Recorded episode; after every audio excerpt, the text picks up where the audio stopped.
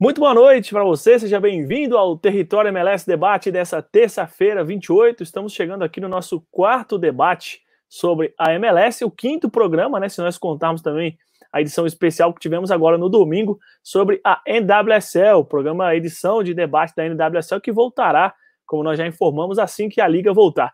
Mas o papo hoje aqui, MLS Terça-feira, infelizmente, hoje, né, um dia triste para todos os jornalistas, para todo mundo do meio do esporte. Perdemos o grande comunicador Rodrigo Rodrigues, né, com muito pesar.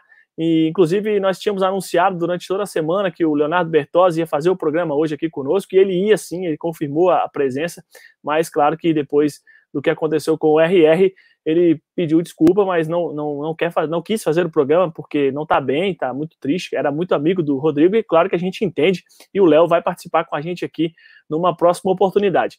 Mas como era Rodrigo Rodrigues, um cara muito alegre, um cara que levava com muita leveza a vida, assim faremos também. E vamos aqui hoje falar sobre os principais lances aí das oitavas de final do MLS Back e também bater um papo sobre o time mais brasileiro da Major League Soccer, né, o Orlando City, porque hoje nós temos um convidado muito especial. Vamos abrir a tela agora, vamos apresentar para vocês o nosso time hoje.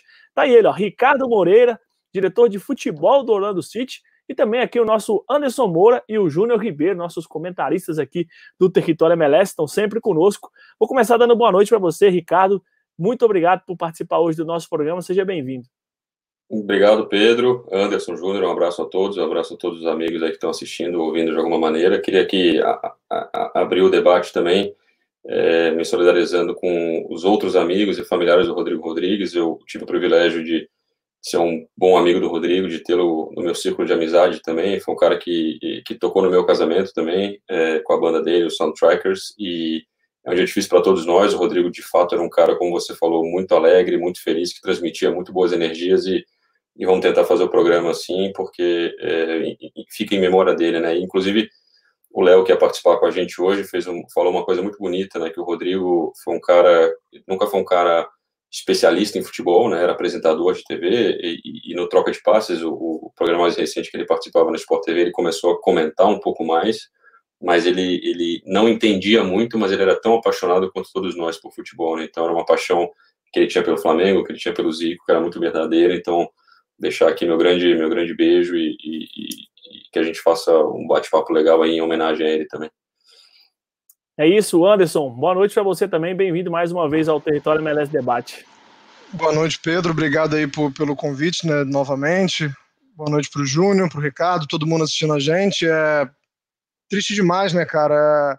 Estive conversando com o Léo, é, eu que estava fazendo esse meio campo aí para o Bertozzi participar com a gente. Ontem à noite já, é, parece que quem era mais próximo já recebeu as notícias que realmente estava se encaminhando para esse fim que a gente não gostaria, e ele já tinha falado comigo que dificilmente participaria hoje, e hoje ele confirmou que realmente não tinha como, né, tá ali próximo da família.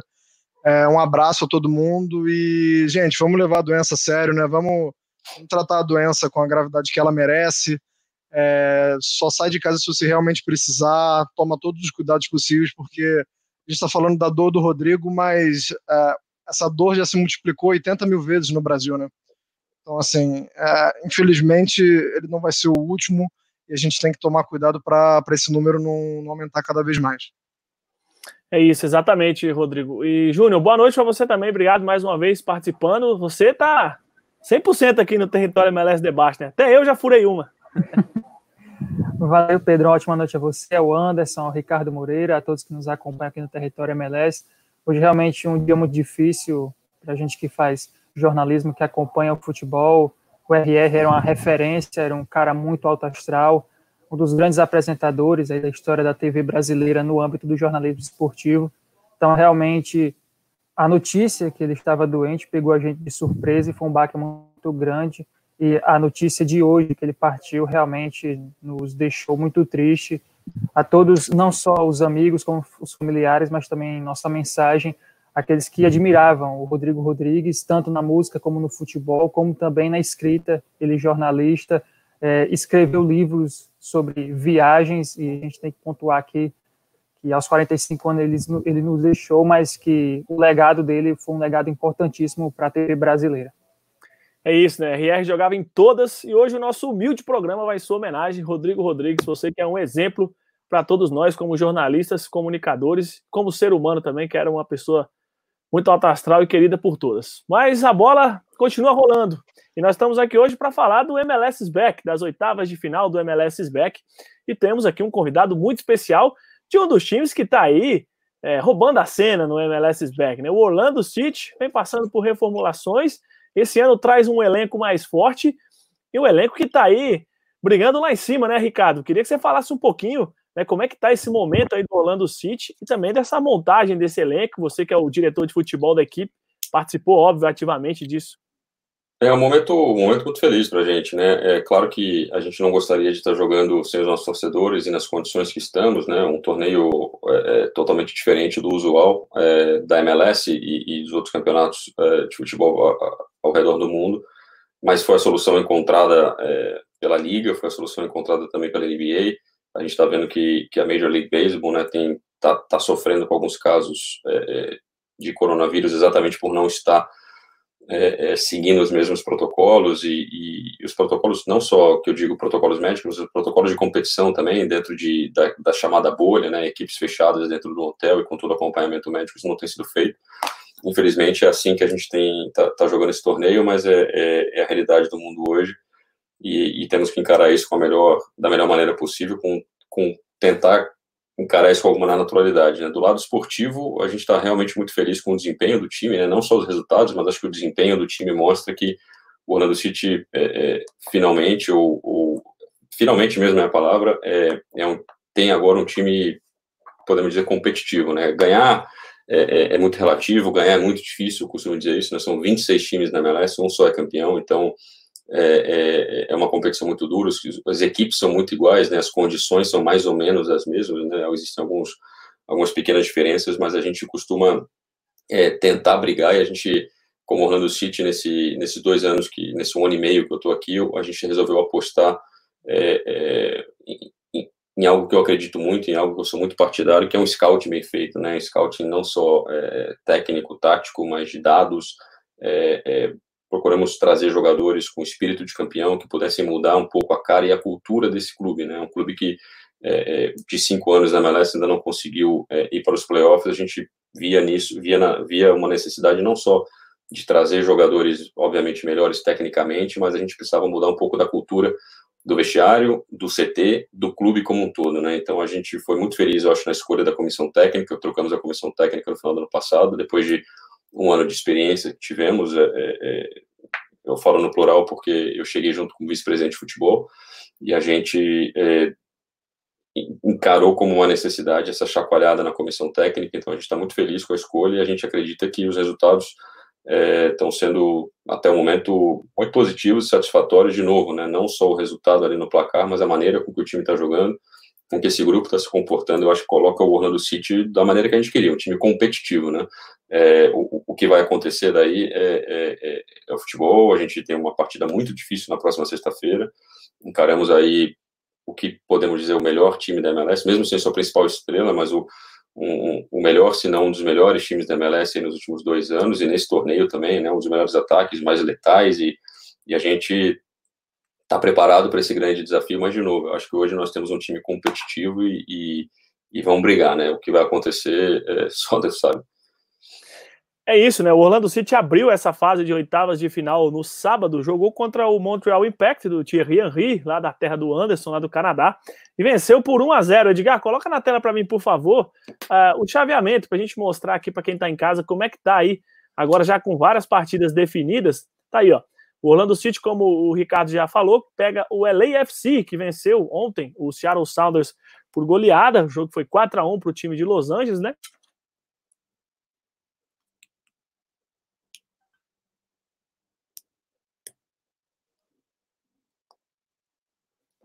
Ficado eliminou Toronto e espera agora o vencedor de Portland, Timber, Portland Timbers e FC Cincinnati. Você que está participando aqui da live conosco, está assistindo, deixa o seu comentário aí, manda sua pergunta para o Ricardo. A gente vai ler ela aqui no ar para nós. Já tem um pessoal participando aqui: Jefferson Dias, Léo Andrade, Walter Galvão, Sandro Silva, Fábio, Dudu. O pessoal já está mandando comentários. Daqui a pouquinho a gente vai ler é, o seu também. Agora eu sei que os nossos comentaristas têm perguntas para o Ricardo.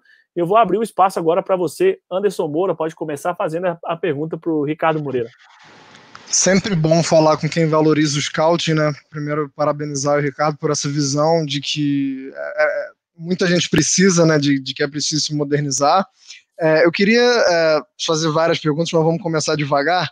É, eu queria saber, você tem a experiência de ter trabalhado em outro clube, né, em outra cidade, e quando a gente fala de, de, de cidades, é, é uma liga que tem muitas particularidades dentro dela na Major League Soccer.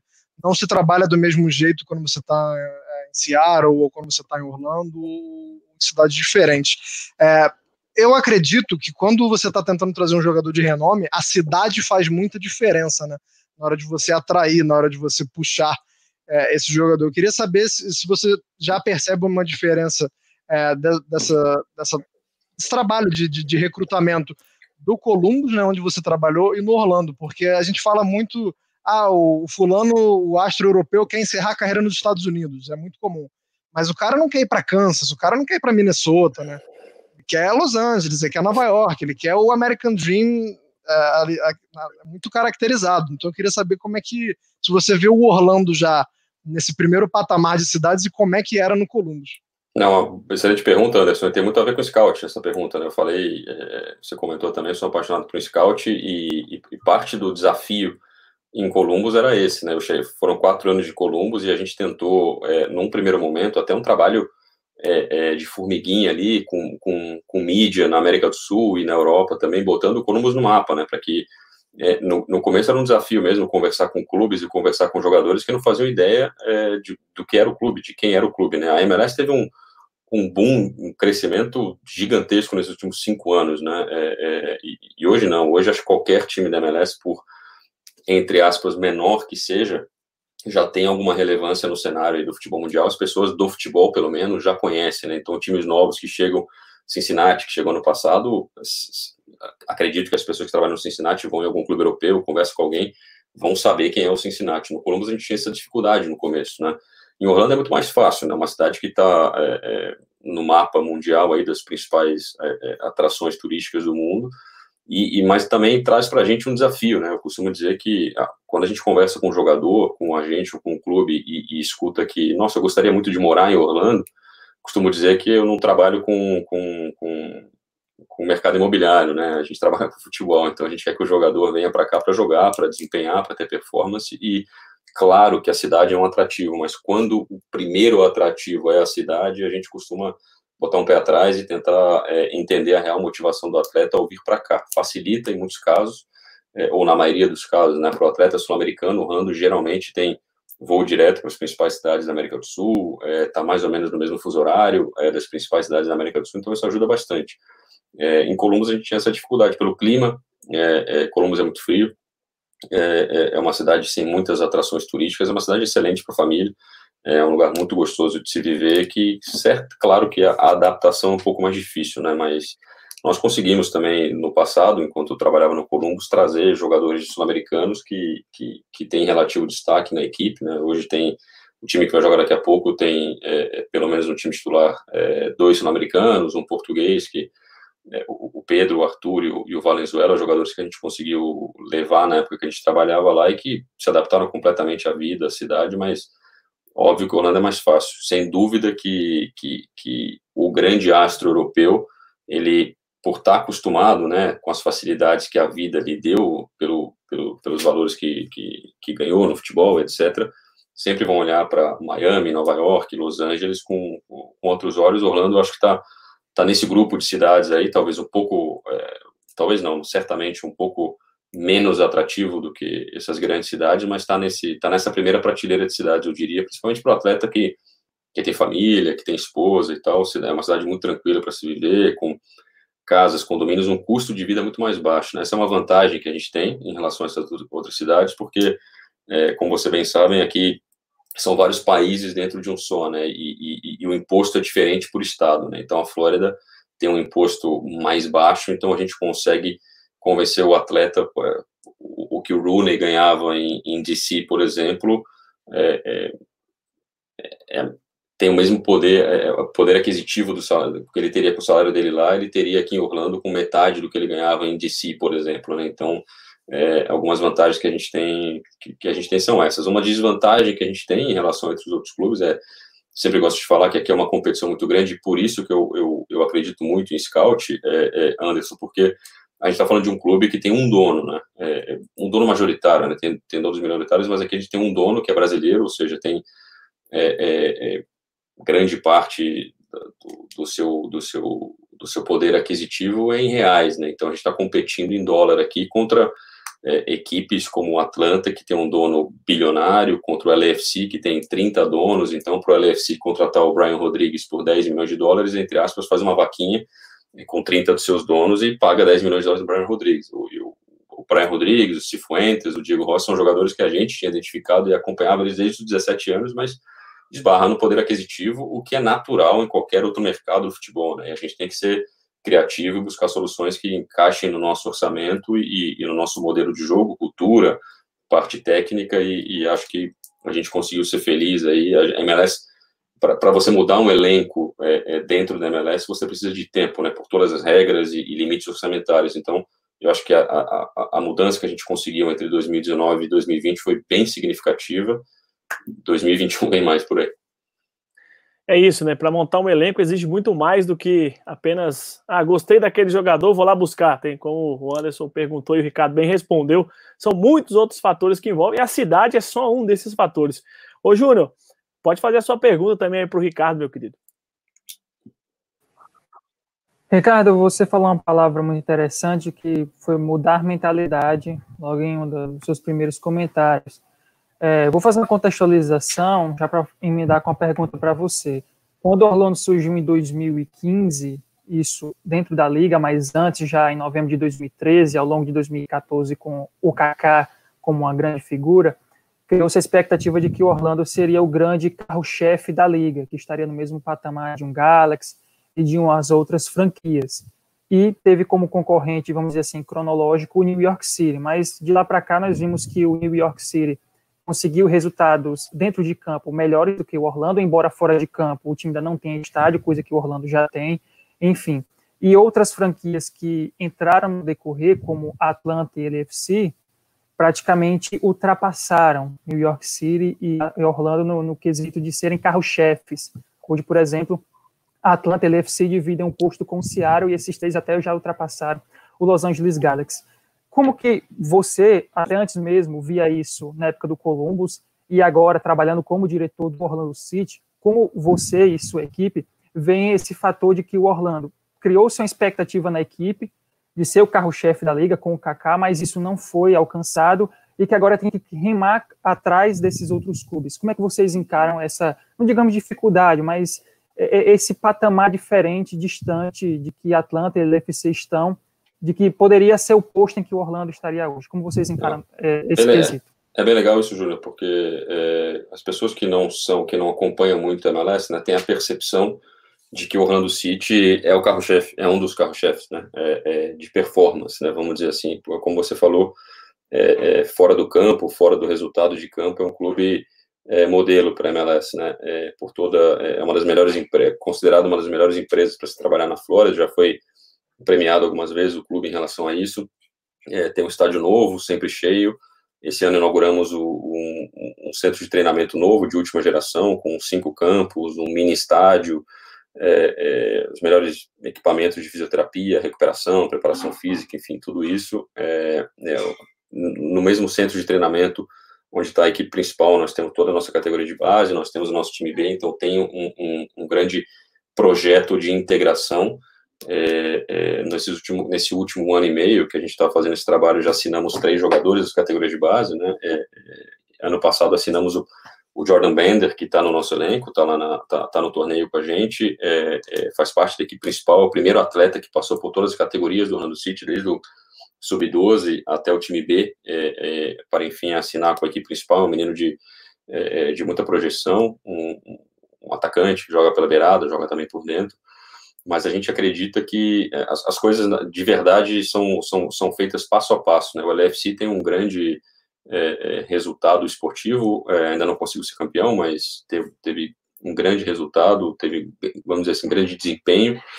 É uma equipe que também não tem um centro de treinamento onde ela possa, é, por exemplo, é, é, fazer essa integração. Tem um campo, o centro de treinamento do LFC, só como exemplo, né? não estou nem nenhuma crítica, mas são, é, são foram modelos diferentes de crescimento, vamos dizer assim, né? Então a gente acredita que as coisas acontecem no seu no, no, no, no seu devido tempo, né? Naturalmente, a gente é a primeira vez, por exemplo, em cinco anos de, de, de franquia na MLS que o Orlando City tem um treinador latino. Né? Então, algo que, é, é que a gente olha para trás e fala, poxa, é, é, faz todo sentido o Orlando City ter um treinador latino por toda pela cultura da cidade, pela cultura do estado e, e pelo perfil do jogador é, é, que tem a tendência a dar certo num clube num lugar mais, mais latino, mais, mais caloroso, de uma cultura de jogo diferente, né? Uma das grandes diferenças que eu sinto entre Orlando e, e, e Columbus é o, é o calor da torcida, né? O, o, jogo.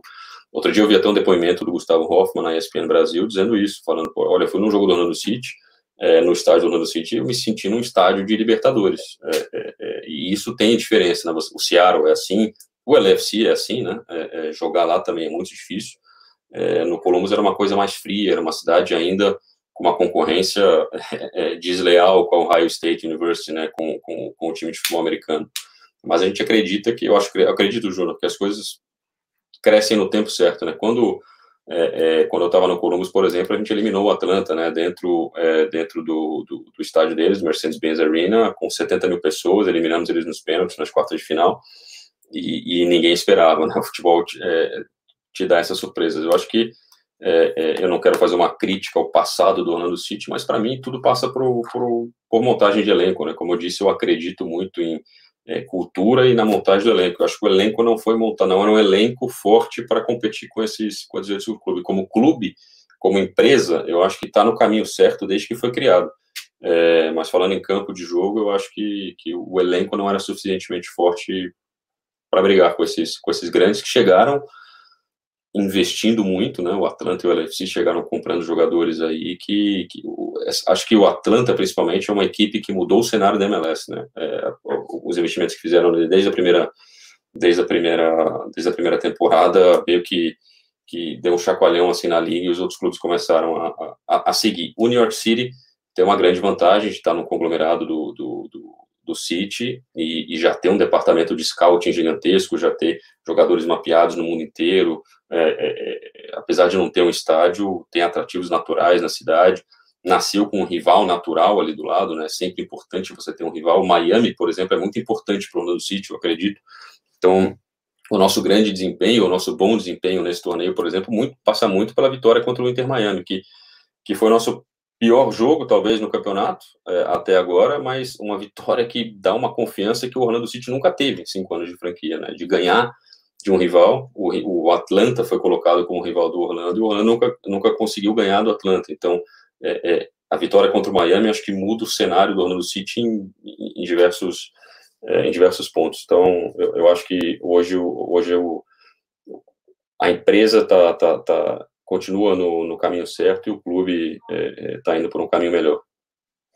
É, quando as coisas são feitas da forma correta, né, é, Ricardo, como você falou, fora de campo, costuma refletir dentro do campo também, questão de tempo, e o contrário também é verdadeiro, a gente já viu aí vários clubes promissores, com elencos maravilhosos, ruírem por conta de má administração. Quando você tocou num ponto interessante sobre que as coisas são feitas passo a passo, eu queria te perguntar isso, às vezes alguns clubes surgem com aquele boom, vai lá, ganha tudo, conquista, faz aquele barulho, de repente some. Você acredita que, com, como vocês estão construindo as coisas mais devagar, no passo a passo, montando o elenco aos poucos, mudando a, a filosofia do clube, você acha que essa base sólida que vocês estão montando para o Orlando vai fazer com que o clube possa, no futuro, ser sempre, estar sempre no topo da MLS?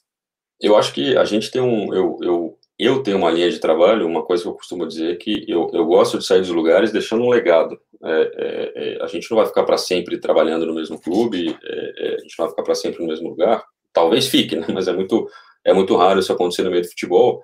Mas, por exemplo, quando a gente faz um investimento, quando o clube faz um investimento num centro de treinamento novo, quando faz uma projeção de todas as categorias de base integradas com o time principal, quando eu falo de integração, é integração mesmo, naquela história que a gente sempre escuta do treinador chamar um menino do sub-15 para completar treino e tal. Isso acontece aqui no dia a dia, a gente consegue é, é, é, extrair muita coisa positiva daí, né? Acabamos de assinar é, é, há duas semanas atrás um, um, um, lateral direito, Mike Halliday, que é, também era do nosso sub-19 e agora vem para o time principal, que foi exatamente isso. Foi foi para a temporada, foi para pré-temporada com a gente para Cancún, no México, é, como parte desse projeto de integração. Ainda não fazia parte do elenco principal, treinou diversas vezes com a gente, é, é, é, com o elenco principal durante a temporada e desempenhou bem, jogando na sua categoria, uma, uma, uma contratação, vamos dizer assim, que fez todo sentido para a gente. E eu, é, é, eu, eu acho que esse passo a passo, não, e, e, e terminando o raciocínio, esse, esse legado, né, assim, a integração com o sub-12, sub-15, talvez eu não veja o fruto disso, talvez eu não esteja aqui para ver o fruto disso, mas a gente vai deixar o, o nosso projeto é, é deixar o Orlando, o Orlando City competitivo durante um bom tempo, né? Não acredito que não somos uma equipe, vocês veem pelo nosso elenco, que contratou é, é, 10 é, estrelas, investiu tudo que podia e vai ser campeão e amanhã vai todo mundo embora. Não, isso não, a MLS não te permite fazer isso, né? Em razão de vários mecanismos, e a gente também não acredita que esse seja o projeto ideal. A gente tem feito as coisas passo a passo exatamente para respeitar, é, é, é, e é curioso quando você trabalha na MLS, porque você aprende muitas coisas é, diferentes, e uma delas é, é, é, como você trabalha num clube que tem um dono, você trabalha com um dinheiro que você sabe de quem é. Então, é, diferente a irresponsabilidade que acontece em muitos clubes do futebol sul-americano, por exemplo. Eu estou trabalhando aqui num clube que é uma associação civil sem, sem fins lucrativos, vou empurrar essa dívida para outra, outra administração. Aqui você sabe que para eu contratar um jogador, eu tenho que convencer o dono do dinheiro a contratar aquele jogador. Então, é, até o, de novo, o scout é extremamente importante por causa disso, porque você você você está botando o seu nome na reta ali de fato. É, é, e você tem que ter uma responsabilidade dobrada, triplicada, quando você trabalha é, dessa maneira. Eu acredito que é, é, é, é um legado, a gente está construindo uma coisa diferente no ano do sítio, eu acho que vai se perpetuar aí por um bom tempo. O projeto é que, é, é, que a gente consiga se manter competitivo pelos próximos anos. E, e, quando você tem um time competitivo, quando as pessoas veem que a coisa está sendo bem feita, você atrai mais facilmente jogadores de qualidade, é mais fácil montar o seu elenco é, é, contratar o treinador que a gente contratou, que é uma referência, um treinador muito grande dentro da MLS, ele não viria para cá se fosse um projeto furado, é, o Nani não viria para cá, jogadores que a gente trouxe em outras situações não viriam para cá, o Maurício Pereira, que é um cara estabelecido na Europa, não viria para cá, então a gente acha que está no caminho certo para perpetuar aí por um, por um período razoável. É isso, baita projeto, né, Anderson? E se contratar, pagar caro num jogador que der errado, tio Flávio vai bater na sala do Ricardo, né? É isso, a, a nota marcada, né? A nota do dinheiro. É isso, é isso. E não só isso. Sabe de onde vem, né? Não, e não só isso, né? A MLS não te permite é, é, contratar 50 jogadores, se cinco derem certo, eu vou ter um time competitivo, né? É, é, é, o risco tem que ser minimizado ao máximo aqui, né? Eu costumo brincar que eu dei muitas entrevistas aí nessa, nessa, nessa pandemia e agora, principalmente quando as pessoas veem o Columbus jogando muito competitivo, o Orlando ficando competitivo, foram conversar comigo, né? Pô, como você montou o Columbus, como você tá montando o Orlando e tal a gente só conta a história bonita, óbvio que também durante esse caminho dei muito tiro na água, teve jogador que não funcionou, teve jogador que veio, não se adaptou e tal, tanto no Orlando quanto no Columbus, mas é, o trabalho é feito para minimizar o máximo possível o risco de, da contratação da errada, porque o dinheiro está marcado, porque você não vai ter a possibilidade de botar esse jogador para treinar com sub-20, para forçar uma rescisão, para mandar ele para outro clube. É, é, muito mais difícil o mecanismo aqui. Então você tem que ter, tem que ser um pouco mais esperto. E aqui a gente vê várias franquias, como acontece na NBA, na NFL, que entram num ano, entram num, num, ano de competição já sabendo que vai ser um ano perdido, porque não conseguiu é, é, fazer o que queria, porque o, o cap explodiu e tá, pô, esse ano a gente vai competir, a gente vai jogar. Vai tancar. Exato, exato. É, eu queria seguir nessa, nessa batida da, da de prospecção, de, de, de, jogadores novos, até porque eu treino, né, eu trabalho para a Academia do Esporte de Portugal, Inclusive, até encontrei o Nani quando ele veio aqui jogar na, na última temporada, estava lá no hotel, levei meu capitão na época.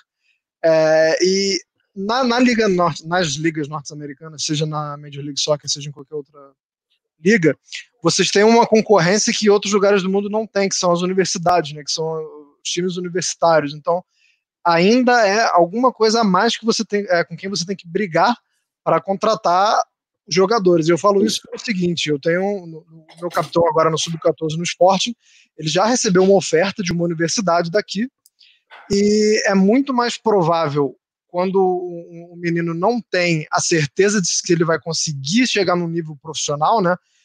É, dele optar pela universidade, que é um caminho mais seguro, vamos dizer assim. Sim. Então, eu queria saber como é que você encara essa, essa concorrência que você tem aí, que acho que nenhum outro lugar do mundo os times têm. É, se, se é uma concorrência você só briga com ela, ou se você pode até fazer uma parceria com a universidade, assim, como tirar proveito disso e quais são as dificuldades disso também. Inclusive, hoje Ricardo, o... antes de você responder, a gente estava até conversando sobre isso no, no grupo aqui no, no, no, território MLS esses dias, aqui internamente. E aí, emendando a pergunta do Anderson, se atrapalha ou ajuda essa questão da, da universidade também? É, é, não sei se atrapalha ou não sei se ajuda. É, é, a gente tem hoje o, o, o, João Moutinho, lateral esquerdo, que é da base do Sporting e veio para os Estados Unidos, para a Universidade de Akron também, é, por um programa, um desses programas, de, por uma dessas empresas que, que enfim, faz as peneiras e, e, e traz meninos para para estudar aqui, jogar e conseguir bolsa e tal. Eu fui uma pessoa que teve uma, eu tive uma experiência assim, em 2006, 2007, eu ganhei uma bolsa para jogar a NCAA, é, acabei voltando e terminando, já estava no quarto ano da faculdade de Direito no Brasil, não queria jubilar, né, não queria perder o que eu tinha lá, é, é, acabei voltando. É, mas ali começou a minha relação com, com os Estados Unidos e com os esportes americanos, e entender um pouco desse, desse mercado. Eu tinha uma visão, é, minha visão até pouco tempo atrás era que atrapalhava. Atrapalhava pensando exclusivamente no clube, né? Claro que você como pai, você, você pensar que seu filho pode ter a oportunidade de ter um estudo, de ter um diploma numa boa universidade, ganhar uma bolsa e depois ainda poder perseguir uma carreira de jogador profissional é excelente é, como gestor de futebol, você, é, eu sempre encarei, pô, na, no momento principal de maturação do atleta, ali, seus 17, 18, 19 anos, ele está indo jogar um, num, nível de competição, um nível técnico e, e, de cobrança e tudo mais muito menor, né? E, e a temporada da, do, do, college nos Estados Unidos é muito curta, né? Então, o atleta, quando a gente, até hoje, né? Quando a gente é, pega uma, escolhe um atleta no, no, no draft e traz para o clube, para ele entrar no nível físico dos, dos jogadores do time principal, você leva ali três, quatro meses para botar os jogadores em igualdade de condições, porque ele está vindo de uma outra realidade completamente diferente. E, e lá atrás é, era muito mais atrativo para o atleta é, ir para o college do que ganhar o salário mínimo que era oferecido é, para os jogadores é, quando assinavam seu primeiro contrato com a MLS, né? É, hoje o salário mínimo, o reserve minimum salary que a gente chama, já tem aí, já está na casa dos 70 mil dólares por ano é, 70 mil dólares por ano já é um salário competitivo para um menino de 18, 19, 20 anos. Então ele já consegue ficar com a pulga atrás dele. Poxa, eu vou ter um salário legal aqui, posso perseguir essa carreira. Por outro lado, é, o college é tão caro nos Estados Unidos que, e geralmente esses meninos que vêm das categorias de base têm uma condição técnica boa que vai permitir que eles tenham bolsas na faculdade e essa bolsa vai significar aí uma um, vai significar mais ou menos 250, 300, 400 mil dólares às vezes para a família. É, é, então, isso é colocado na balança até hoje. A gente tentou, semana passada, é, é tentou não, a gente, tem, a gente tem tido conversas com um, um, menino da nossa categoria de base, de destaque também, muito jovem, que, que não sabe o que fazer da vida ainda. A gente teve a conversa com a família, a família falou, olha, é, é, pode ser que ele tenha, que ele vá para o que você está me oferecendo é, é menos do, do que o, o, o, desconto que eu vou ter em bolsa se ele for para a faculdade, eu quero que meu filho estude. É, é, então, é isso, o meu capitão, a oferta foi de 80% de bolsa.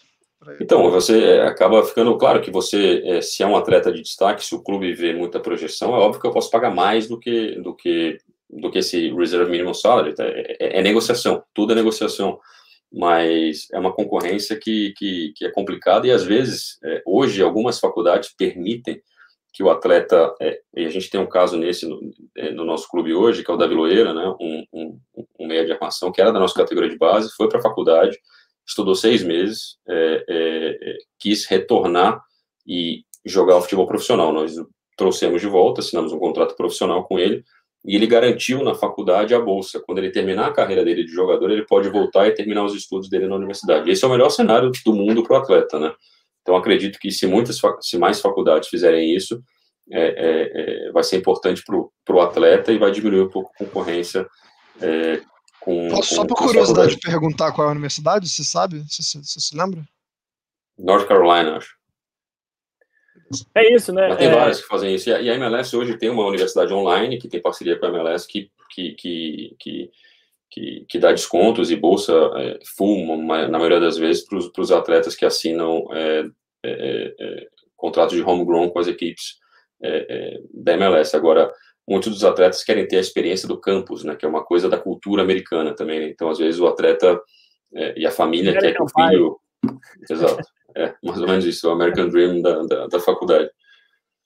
É isso. Tem que haver mesmo um equilíbrio. Eu acho que esse caminho que você apresentou da faculdade para o jogador, não, pode jogar, quando você terminar, você volta aqui e estuda. É, é, um, é um meio termo que pode acontecer. Júnior, mais uma pergunta aí para o Ricardo?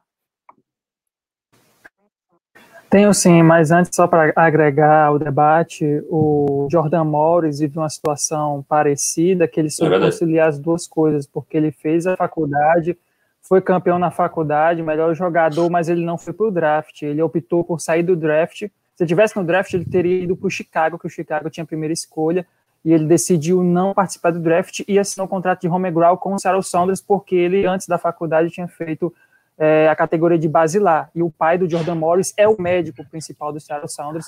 Então, juntou aí a fome com a vontade de comer e o jogador acabou não participando do draft. Foi direto para a Major League Soccer, mas, obviamente, o período que ele poderia ter ficado na Major League Soccer dos seus 18, 19 anos, jogando profissionalmente no alto nível, certamente fez uma diferença nos anos que ele jogou no college com um regulamento, né, um, regras de futebol e bem diferentes do que do futebol profissional. Mas poderia ter pergunta... chegado, talvez tivesse desenvolvido Sim, desde exatamente. jovem na categoria, no clube, poderia estar num patamar ainda maior, né? E, e, está na Europa desenvolvendo ainda mais e jogando melhor ainda do que joga na seleção dos Estados Unidos. Mas a minha pergunta para o Ricardo, ele citou o Columbus aí várias vezes, e ele estava lá em Ohio numa das situações mais assim complexas que a Major League Soccer viveu nos últimos anos, que foi a tentativa de mudar o Columbus para Austin. Ricardo, eu gostaria de saber a sua opinião sobre essa tentativa de mudança. Agora o antigo dono tem um time realmente em Austin, o Columbus está com novos proprietários. É, qual foi o impacto dentro dali, da, da, da área do, dos funcionários, né, do, dos trabalhadores do Columbus Crew? Como que essa notícia chegou para você? Até porque, não sei se você já sabia antes, mas ela chegou no Twitter do Grant Wall, parecendo uma bomba e aquilo abalou as estruturas da Major League Soccer. Eu gostaria de saber a tua opinião a respeito disso, já que você falou muito em dono de equipe, sócio majoritário e torcida fria de Columbus, e que vocês eliminaram o Atlanta justamente naquela corrente que a torcida fazia para o clube ficar e o time venceu o Atlanta. Então, a tua opinião sobre essa situação que o time conseguiu superar e permaneceu, e também qual o impacto da notícia que vocês receberam além de 2017. É só uma correção, não, não, torcida, não acho uma torcida fria, uma torcida mais fria é, que a do Orlando, né? Você tem ali o North Deck dentro do estádio, que é, é, é aquela torcida que fica é, no gol da esquerda, para quem está tá vendo a TV, né? Tem aquele palco lá no Mafra Stadium, uma torcida que fica no, no escanteio ali, uma torcida bem apaixonada, bem vibrante, que a gente tem mais disso, né? No nosso estádio, por isso que eu fiz essa comparação. Mas realmente foi um momento muito difícil. Eu acho que o, o Greg Berhalter, é, é, o treinador na época, conseguiu blindar bastante. Esse era um assunto que, que era praticamente proibido dentro do CT. A gente não falava sobre a mudança, a gente estava focado em, em, em, jogar, em desempenhar e pensar nisso depois do torneio. Né? A gente, é, naquele ano, a gente fez a semifinal da conferência com o New York City e no jogo de volta em New York, a gente tinha 5 é, ou 10 mil torcedores gritando Save the Crew durante todo o jogo, é, e uma torcida que conseguiu realmente fazer diferença, né, cara? Foi um movimento que, é, é, uma das coisas raras aqui nos Estados Unidos, conseguiu é, é, chamar a atenção de potenciais novos donos e, e, e, ficar, né? A comunidade abraçou o clube de uma maneira nunca antes vista aqui nos Estados Unidos, e não só conseguiu um novo dono, como chegou um novo dono investindo no elenco, coisa, é, cifras nunca antes investidas também no, no, no, na montagem do elenco. O Zelarayan é o grande é o grande exemplo. E novo estádio, novo CT, é, o Columbus também parece que é uma nova franquia, né? É um clube completamente diferente do clube é, que, que, que, eu conheci. E, e, Austin vai pelo mesmo caminho, na verdade. Austin é, é, é é, do mesmo dono, do, do ex-dono do Columbus, do Anthony Precourt, com sua mesma equipe, o Wendell Wayne, que é o presidente, era o presidente do Columbus na época, mas também chega com uma outra visão, né, é, é, por estar numa cidade nova, mais vibrante, uma das cidades que mais cresce nos Estados Unidos, um dos melhores lugares para se morar nos Estados Unidos, que é Austin, o clube também vem com um estádio novo, maravilhoso, já está investindo, contratou um a sua primeira contratação é uma bela contratação, é um jogador aí que a gente também acompanhava há muito tempo, o paraguaio, o Rodney Redes, que é, que é do Guarani do Paraguai, é, eu acho que eles vão chegar é, é, mexendo as estruturas aí demais também. Não sei se vão fazer contratações do mesmo é, perfil do Zelarayan, por exemplo, mas é, é, um pessoal muito bacana que está lá. Eu acho, a gente conseguiu blindar. É uma situação completamente nova. Eu lembro que na época a única pessoa a dar uma entrevista sobre isso foi o Federico Higuaín. E quando perguntaram para ele o que, que ele achava de o Higuaín, como bom argentino, sul-americano, falou: olha, se isso acontecesse na Argentina, pessoas iam morrer é, ia ter fogo na rua, ia ter é, é, confusão e tal. Eu não sei o que responder. Eu estou aqui para jogar e eu vou jogar e eu vou cumprir meu contrato. E era assim que a gente encarava. É, é, eu preferia não pensar nisso. A gente planejava já o ano seguinte no Columbus, mas é, curiosamente no ano de 2018, quando tudo quando quando estava iminente a assinatura do contrato pra, da mudança para Austin, acabou que toda a comissão técnica saiu e cada um foi para um canto. O Greg foi para a seleção, o Josh foi para Austin, o Nico foi para foi para a seleção também, eu fui para Orlando, é, o Scout que trabalhava comigo eu trouxe para Orlando City também, o Léo, então acabou que, que, que, que todo mundo é, encontrou seu espaço ali. Então, ó, é isso, né? Vamos. Mas eu ia para Austin. Ó, quase, hein? O Austin já chega então, odiado pelo pessoal do Columbus Crew, porque tentaram tirar o time de lá. Agora, bebam uma água aí, pessoal, que eu vou fazer um jabazinho aqui. Primeiro, mandar um abraço pro Bruno Costa, que é head scout lá do San José. Grande abraço, parceiro. Grande abraço, é isso. E imagine que vocês Excelente brasileiros aí, vocês brasileiros aí são todos muito unidos, né? E parabéns pela vitória também ontem, Bruno. A gente vai falar daqui a pouquinho da vitória dos Quakes. Vou mostrar o nosso site. Você que está aqui pela primeira vez, está acompanhando o programa, acesse o nosso site, o territoriomls.com. A gente faz, nós somos o único site brasileiro que faz uma cobertura diária e jornalística da Major League Soccer e também do futebol norte-americano. Tá aí o Edgar colocando na tela, ó. Tem notícia ali do William, que está com uma proposta do Inter Miami. A gente está vendo ali a CONCACAF, que divulgou o formato das eliminatórias para a Copa. Tem até uma notícia do Cosmos ali, que tinha o Walter Galvão estava falando agora da camisa do, do, do Anderson Moura, o Júnior estava com a camisa do Cosmos também no último programa. Tem o notícia do Cosmos, aí o relato do jogo de ontem do Los Angeles FC, você pode acompanhar a matéria da saída do Frank De Boer. Nas matérias das partidas, dos relatos, tem sempre no final os melhores momentos do jogo, você pode assistir também dentro da matéria, é só clicar no vídeo que já vai abrir. Então, muita informação, todo dia, o único site do Brasil que faz a cobertura diária do futebol norte-americano é o territóriomls.com. Pode acessar lá, você vai estar sempre bem informado. Em todas as redes sociais também é Território MLS, arroba Território MLS. Vamos ler alguns recados aqui. Está aqui com a gente o Vitor Bonadio, perguntou exatamente a questão que o Anderson tocou aí da base, né? Perguntou para o Ricardo, já foi respondido. Está aqui também o Ferraz, perguntando o que houve com o Bertozzi. A gente explicou no começo do programa que por conta do falecimento, né, infelizmente, do Rodrigo Rodrigues, o Bertozzi não pôde participar aqui conosco, mas virá numa próxima, Ferraz. Tá o Felipe Santos por aqui também, é, o Otávio Rodrigues, que eu acho que eu já falei, que ele pergunta para o Ricardo como é ser um scout profissional. Essa vai ficar para a próxima, porque a gente tem que tocar o programa. Mas a gente vai fazer um programa especial depois que acabar o MLS Back. Ricardo já está convidado para voltar aqui para a gente falar só disso aí, só de scout, só da sua carreira. É, Prazer. Entrar em mais detalhes sobre, sobre essa questão. Dudu está por aqui também, José Walter, Wellington Guimarães, Léo Andrade, Jefferson Dias, Lucas, Diego Marques. Então, muita gente continue participando também. Deixe o seu like, se inscreva aqui no nosso canal.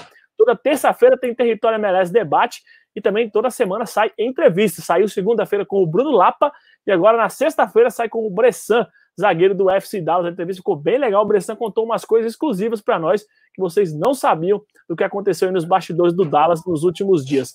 Agora, Ricardo, com sua licença, vamos, vamos falar dos outros jogos também, né? Porque você, como um scout, está acompanhando, lógico, todas as partidas do, do MLS Back. Então, Edgar, põe de novo para mim, por favor, é, o chaveamento, a gente pode começar tocando no jogo do Toronto contra o New York City.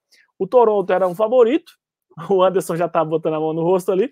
O, o seu Toronto aí, Anderson, era um favorito ao jogo. O New York City vinha balançando, mas parece que se inverteu tudo, né? Apesar que o Toronto não fez um grande torneio, mas o New York City jogou um partidaço e mandou o Toronto de volta para casa, né? É, até nos bons jogos do Toronto houve, houve períodos ali de, de fortes turbulências, né? É, principalmente na linha defensiva. A gente conversava um pouquinho antes de entrar aqui que eu ia explicar o que aconteceu. Eu acho que dois fatores são, são muito primordiais, né? Eu vi um Toronto abaixo fisicamente, né? É um time que não chega a ser é, muito veloz, mas é um time é, que não, não, não mostrava muitos problemas físicos, apesar de não ser um time rápido. E né, na MLS Back mostrou um problema que era o seguinte: como você não tem um ataque veloz, como você não tem aquela disparada é, dos pontas ou do, do, atacante central, até teve um pouquinho do Aquinola, mas é, não foi tão explorado como poderia.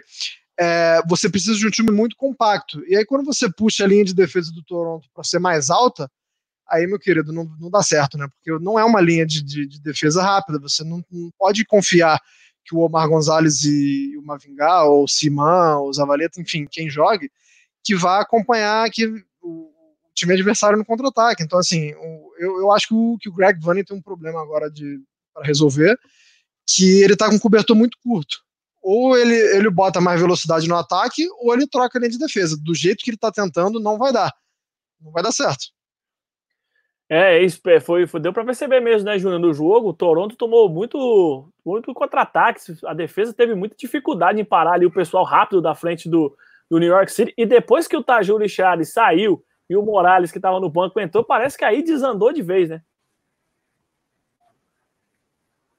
Sim, o primeiro gol do New York City saiu num cochilo assim tremendo aos quatro minutos. Uma bola foi alçada na área, houve uma segunda bola que ficou com o New York City. O jogador é, da equipe de New York sozinho chutou, não teve condições do goleiro salvar. Então, um cochilo desse aos quatro minutos, numa competição mata-mata, jogo único, complica bastante.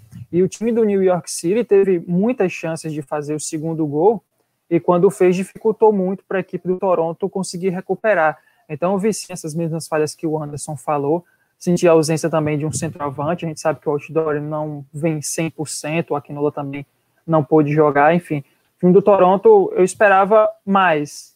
O New York City conseguiu quebrar esse favoritismo e sair com, com essa vitória. O Weber, inclusive, no final do jogo, quase fez um golaço por cobertura, a bola pegou no travessão, e isso foi meio que reflexo de alguns momentos do jogo em que o Toronto dava muita brecha e o New York City tinha campo para contra-atacar. Quando o Max Morales entrou, realmente a situação ficou mais aberta para o ataque do New York City e o resultado já ficou. É isso, né? Agora o New York City aguarda o vencedor do jogo de hoje, né? Das 11h30 aí, meia-noite, né? Começa um pouquinho, quase meia-noite. Portland Timbers e FC Cincinnati. E fará depois, quem avançar desse jogo, também a semifinal contra Philadelphia Union ou Sporting Kansas City. Agora, Ricardo, é, eu, não, não, vou pedir para você analisar time, porque até seria não seria tão ético não é, você analisar os resultados.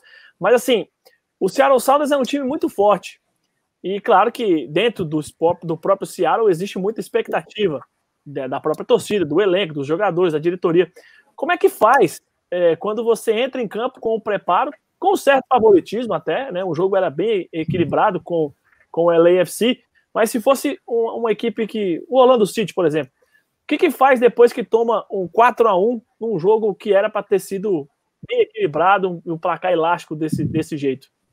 Não, eu costumo brincar que é, a gente acompanhou aquele, aquele seriado, né, aquela, aquela série, na verdade, né, que acompanhou o Manchester City lá durante uma temporada, é, é, no Amazon Prime, se não me engano, e, e, a gente viu coisas muito bonitas e muito legais no vestiário, a preparação dos jogos, etc., mas eles não botam a sapatada que eles tomam do Liverpool, né, na, na Champions League, não, não, não fez parte do, do, do, do programa da série, né, e, e, cara, é muito difícil, né, porque você, às vezes o jogo o jogo te dá várias respostas, né? Te, é, dependendo da pergunta, depende da pergunta que você faz ao jogo, né? Às vezes é, é, você não está no dia bom, às vezes as coisas dão errado, não encaixa, é, o adversário é, propõe uma coisa que, que, que, enfim, você não estava preparado, ou você não antecipou, ou cometeu alguma falha.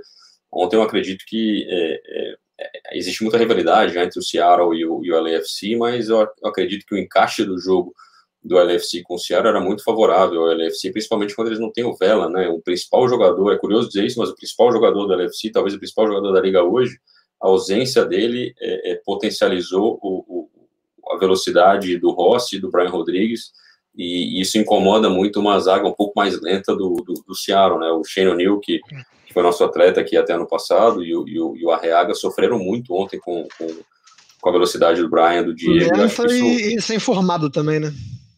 Exato, exato, exato. Então acho que é, o jogo casou muito bem para o LFC. Então Eu não acredito que tenha sido talvez um, um, um choque muito grande para o Seattle não ter tomado é, é, é, ter perdido esse jogo, porque pela própria postura do Seattle, o, o Seattle entrou em campo com uma postura diferente do que ele costuma entrar já, talvez antecipando isso, mas infelizmente é, não conseguiu o resultado. Mas a gente viu um, um, bloco muito baixo, né, uma linha muito baixa do Seattle, talvez para minimizar um pouco essa, essa, essa falta de velocidade da sua linha defensiva, mas ontem realmente é, é, qualidade individual e esse fator aí de ter um Diego Rossi e Brian Rodrigues flutuando ali nas, na, na, nas costas dos laterais, e principalmente quando eles entravam pelo meio, o Rossi vai nas costas do volante do Seattle, acompanhei isso bastante ontem, é, é, é dificultou muito a coisa para o Seattle. É, é, muito duro, mas assim, o mata-mata é, é, é, duro, mas você tem como a temporada retorna brevemente, tem que apagar essa derrota e, e ir para casa, daqui a pouco, daqui a algumas semanas já tem, já tem jogo valendo três pontos, então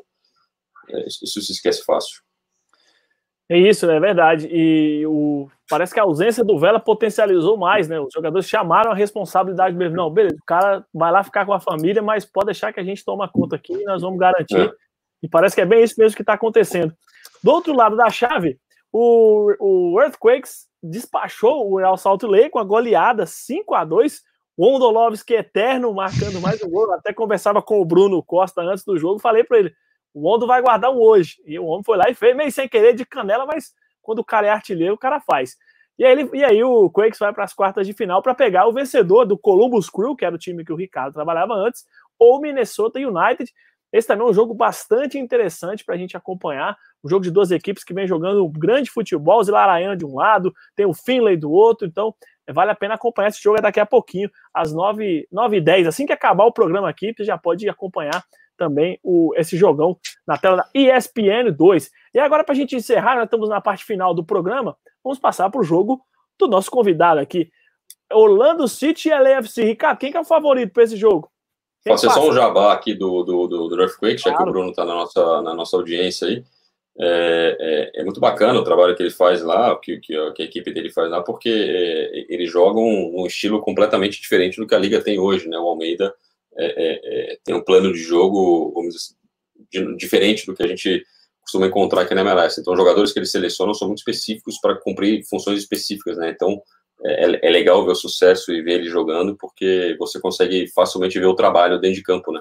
Isso é bacana, eu tinha isso muito no Columbus, né? Aqui a gente ainda está montando a nossa cultura, né? Como eu falei, a gente ainda está montando a nossa cultura, modelo de jogo e tal. No Columbus era fácil você ver o Columbus jogar, você sabia que, joga, que jogador que ia funcionar, é, o que você precisava e tal. E no, no San José, eu acho que eles têm, a gente enfrentou essa, essa, nessa competição, foram favoritos. E, e continuam sendo e continuarão sendo. É, é, nós somos os underdogs aqui, eu diria. Mas o LFC é o time, é, é, vamos dizer assim, é o time da moda, né? É, como, como competidor, né, é gostoso pegar o time favorito, é gostoso pegar o time da moda, é muito mais difícil. Vocês acompanharam a gente, a nossa partida contra o Montreal, acho que foi o único jogo que o Orlando City foi considerado favorito e, e, e a gente pressionando, é, dominando o jogo, controlando as ações da partida durante os 90 minutos e o gol não saía. É, é, e, e, isso vai te dando um nervoso, né? Porque você é, você está com todas as ferramentas ali para ganhar o jogo, mas se você não botar a bola dentro da casinha, você não consegue. Então causa um desgaste é, muito grande, mais, mais do que físico, um desgaste mental mesmo. Exatamente, exatamente. Então, é, contra o LFC, acho que a vantagem desse jogo é que a gente joga sem responsabilidade que tem o LFC, né? Um time que todo mundo espera do LFC alguma coisa, espera a vitória, espera um título, um troféu. Então, é, eu acho que eles chegam com essa responsabilidade. A gente, apesar de jogar em casa, a gente não está em casa. Né? Então, é, é, a gente não conhecia o, o complexo é, é da ESPN a não ser como, como turista, né? Então, é, eu acho que eles são favoritos, mas acho que é um jogo que também, sem dar nenhum spoiler aqui, eu acho que tem algumas nuances aí da partida que são favoráveis a, a, maneira com que a gente joga. Espero que isso se torne é, é, realidade na sexta-feira. É isso, é, para os nossos comentaristas, então, eu vou perguntar diferente. Já temos alguns confrontos definidos, que é o, o próprio jogo do Orlando e também do Philadelphia contra o Sporting Kansas City. Começar com o Júnior. Quem que vai passar desses dois confrontos aí, Júnior, na sua opinião? O jogo do Philadelphia com o Kansas é um jogo interessante, né? Porque o Kansas depois do primeiro jogo ficou aquela dúvida, pô, será que o Peter Vermes e a sua equipe vão vacilar novamente, né? Muito se espera dessa equipe, eles acabaram não entregando isso ano passado.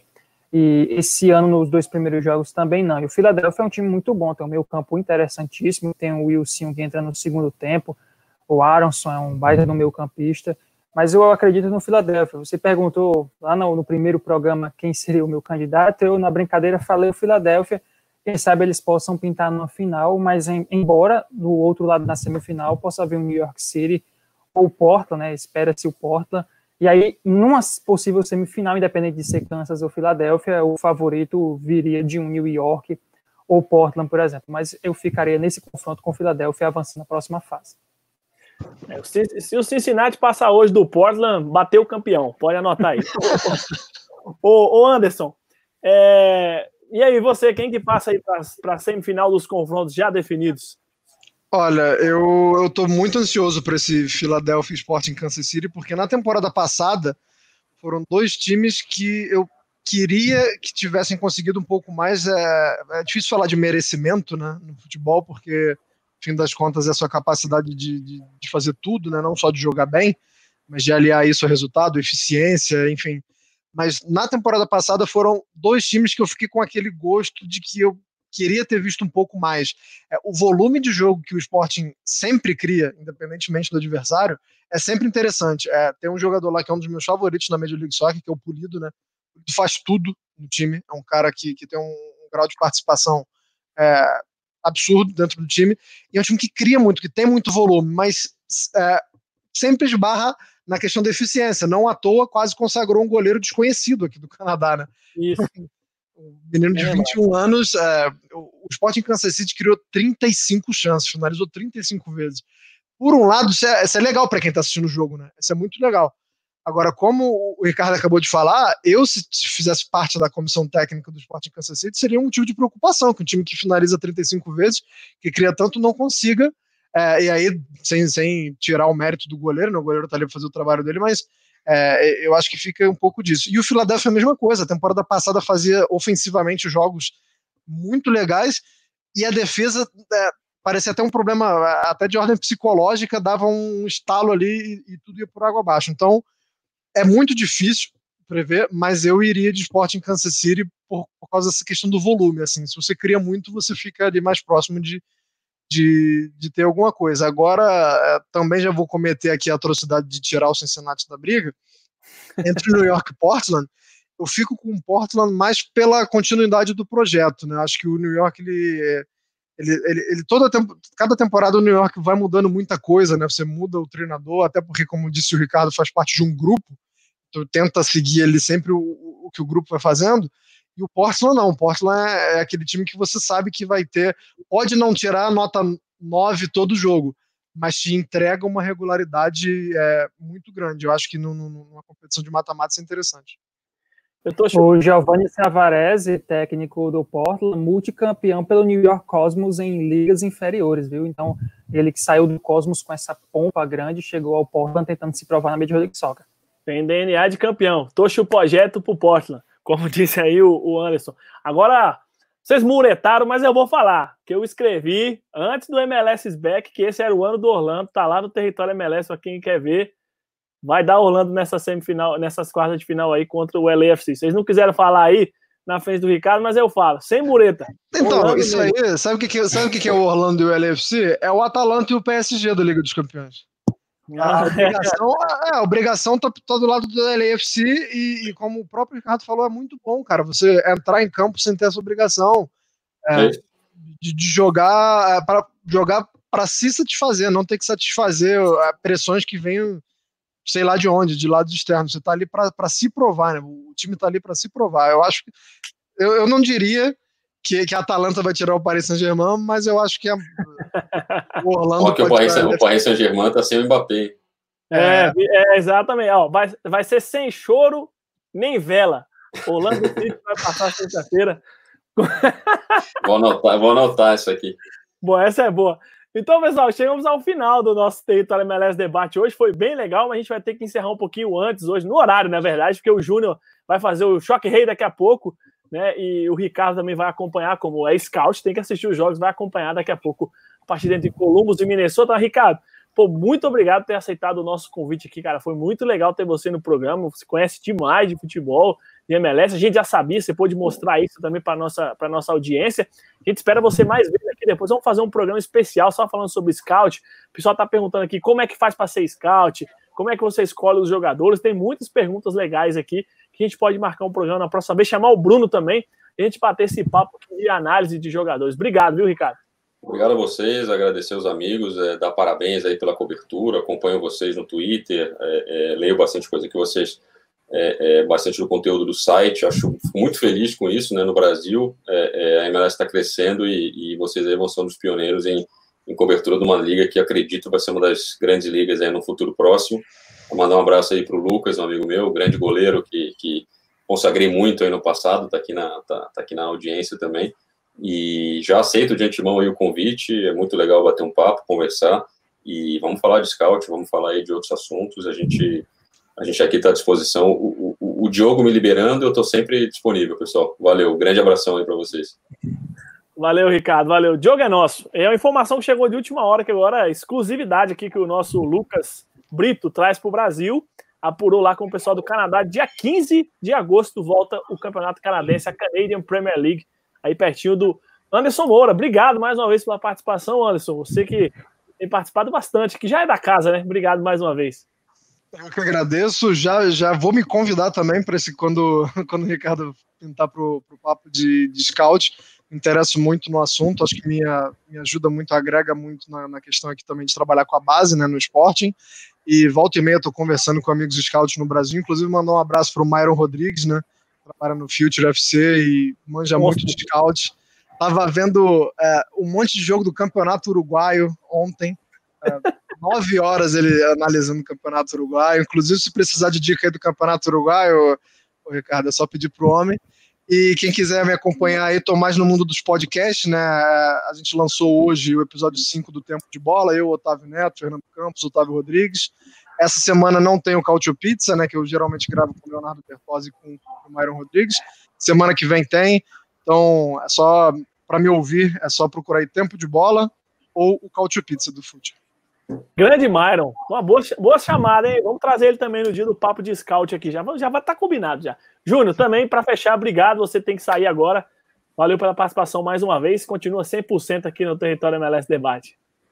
Valeu, pessoal. Isso aí é um prazer sempre estar aqui com vocês. Daqui a pouquinho tem Clássico Rei, Ceará e Fortaleza na Copa do Nordeste. Então, é um jogo de muita expectativa aqui para a gente que trabalha na imprensa esportiva do nosso estado. Já deixo uma pergunta para o, o próximo programa de scout, né? Envolvendo um cearense, né? Que é o Robinho, que estava no Columbus e hoje que está no Orlando City. Tem essa curiosidade de saber que como eles descobriram o Robinho, ele que não, tá, não tinha tanta oportunidade no Ceará, mas isso, claro, fica para um próximo programa. Então, um forte abraço a todo mundo. Quem quiser me procurar nas redes sociais é bem tranquilo de achar no Instagram, lá como Júnior Ribeiro FL. Então, um forte abraço a todo mundo e um ótimo restante de semana a todos. É isso, pessoal. Vamos embora que tem agora MLS Back, Columbus Crew e Minnesota United chegando. Você sabe, se inscreve no nosso canal, deixa o like, faz aquele negócio todo. Nas redes sociais, arroba Território MLS e lá no site territóriomls.com. A gente volta na próxima terça-feira com mais um Território MLS Debate. Valeu, até a próxima.